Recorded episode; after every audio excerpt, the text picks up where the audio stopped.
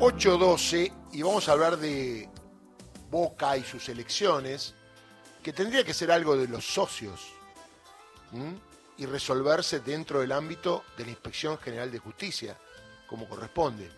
Pero Mauricio Macri metió la cola, metió al Poder Judicial, el Poder Judicial que le responde, en muchos casos actuó rápidamente y lo que debió ser una fiesta para los hinchas de Boca se ha convertido en un calvario porque Boca es una institución que tiene que armarse, que estamos a fin de año, que los contratos, que las pretemporadas, que el técnico, y la verdad que termina el año y estamos ante una posibilidad que haya elecciones el 17 o no, y si no es el 17 pasa para el mes de marzo.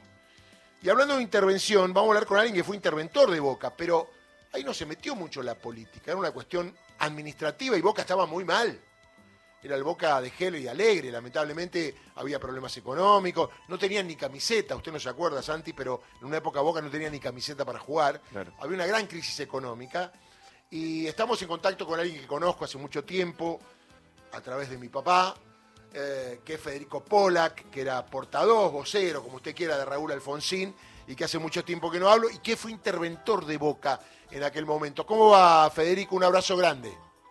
¿Qué tal? Buenos días, un abrazo para ustedes. Bueno, Federico, ¿usted por qué fue interventor de Boca en aquella época? ¿Qué pasaba en Boca? Bueno, Boca había entrado en una espiral muy complicada después que Armando en el 80 dejó la presidencia.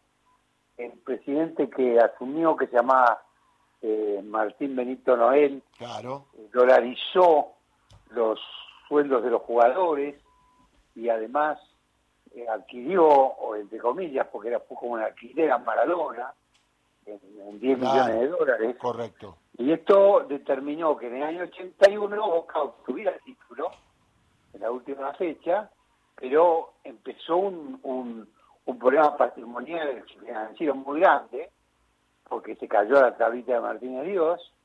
Eso siguió en los años posteriores y en el año 83 ganó Corigliano las elecciones acuerdo. y ahí empezó una gran eh, disputa entre los entre los eh, dirigentes era muy el único punto de contacto que hay que hay entre la situación actual y aquella es que había una pelea entre dirigentes Correcto.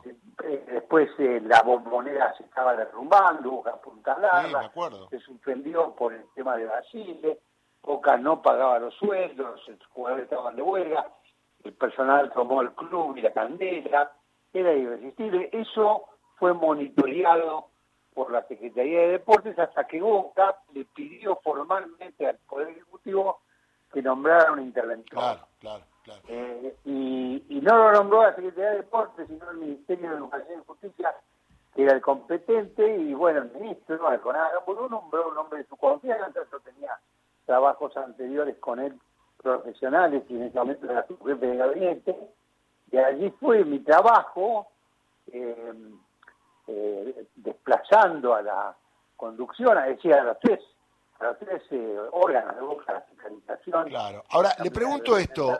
eh, ¿Alguna vez Raúl Alfonsín se metió en esto?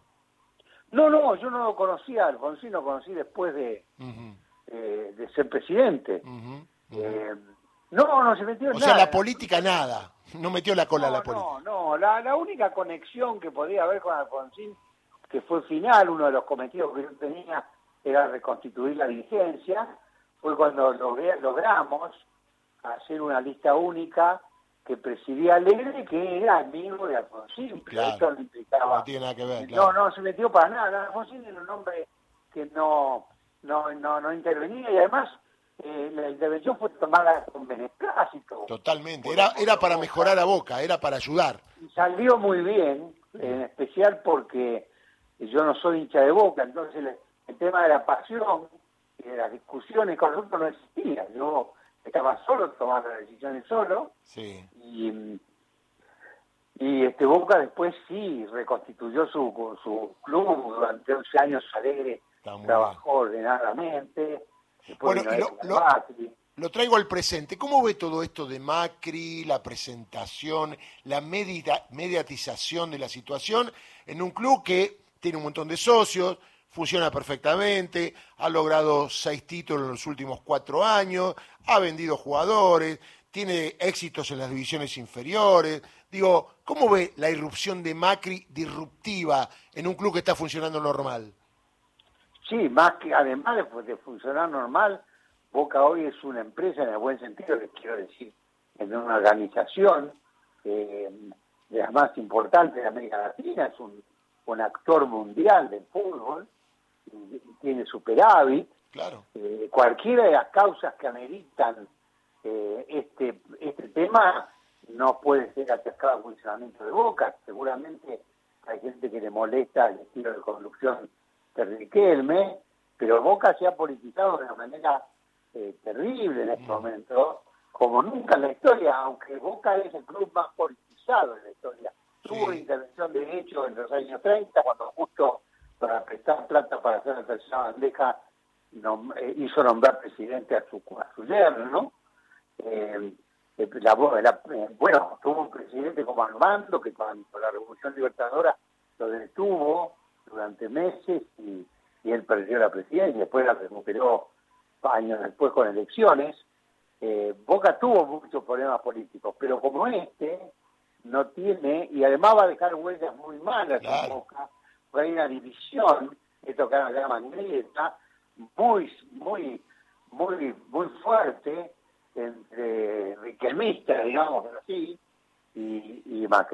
Ahora, ¿y que haya intervenido la justicia como ahora, que ante cualquier pedido actúa? Antes la justicia no se metía, era una cuestión más administrativa, política del club, si usted quiere. ¿Cómo ve esto que la justicia siempre la busquen para fallar de un lado para otro? Y esto ya es un mal de Argentina hace bastante tiempo.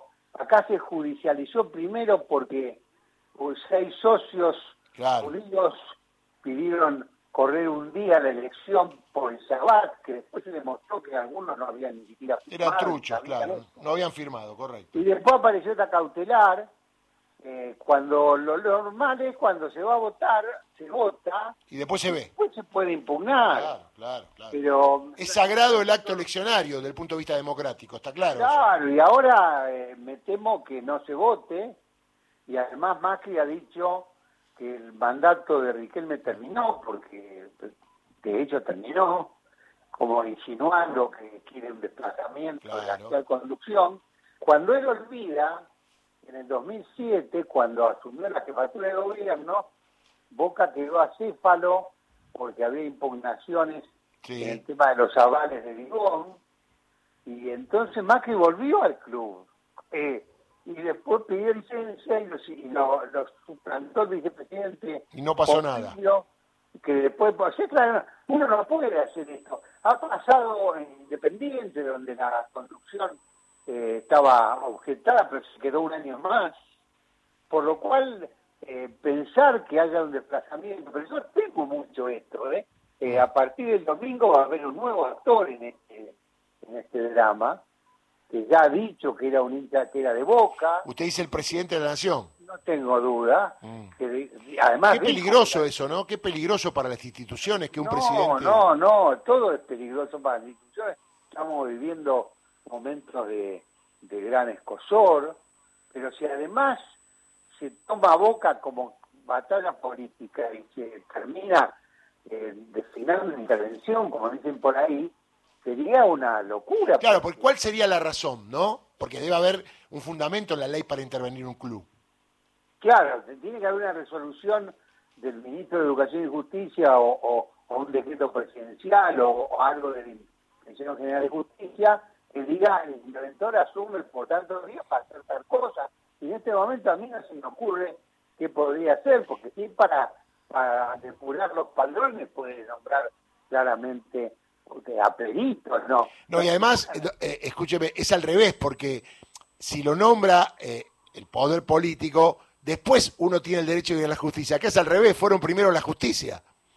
Sí, la, justicia en la Argentina está, ha representado ya de hace muchos años totalmente. una uno, una este, una fuerza de, de, choque digamos para lograr cosas persecuciones y además está el tema muy claro, politizado, porque Riquelme es un hombre de origen muy humilde y, y, se le ha parado a, un poder que no es solo un poder argentino, es un poder con muchísimos Tal cual. contactos en el mundo internacional. Y mucha plata en Arabia por ahí también, ¿no? Donde Macri tiene contactos. Y además hay mucha plata que maneja la Fundación FIFA. Claro, Eh, claro. Trae ejemplos absurdos como el PSG Sí, City. que no tiene con- nada que ver. No tiene nada que ver que con ver y que además son dos clubes, clubes que tienen graves problemas de fair play financiero Tal cual. y no deberían estar jugando la manera que están jugando. Además nadie va a invertir en Argentina a esos niveles porque el fútbol argentino es muy pobre.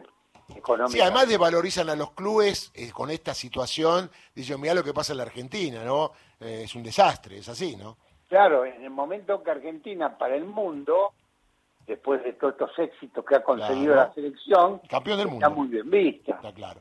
Federico, le mando un abrazo, ha sido muy amable. ¿eh? Gracias por atendernos este día. Que tenga un buen día feriado. Gracias. Un abrazo, Darío, un abrazo. ¿eh? Bueno, Federico Polak, presidente de Boca, número 28, pero como interventor. En su momento era portavoz de Raúl Alfonsín. Ahí la política no tuvo nada que ver. Tuvo que ver desde el punto de vista administrativo. Pero usted no se acuerda, pero habrá leído que Boca era un desastre en esa época. Sí, totalmente. Estaba a punto de quebrar.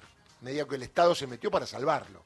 Bueno, es, es conocida la, la historia de un montón de futbolistas emblemáticos que, que permanentemente ponían sobre la mesa eh, esta denuncia de que no cobraban prácticamente en Boca y que terminaron jugando, por ejemplo, con la camiseta de River. Tal cual, tal cual.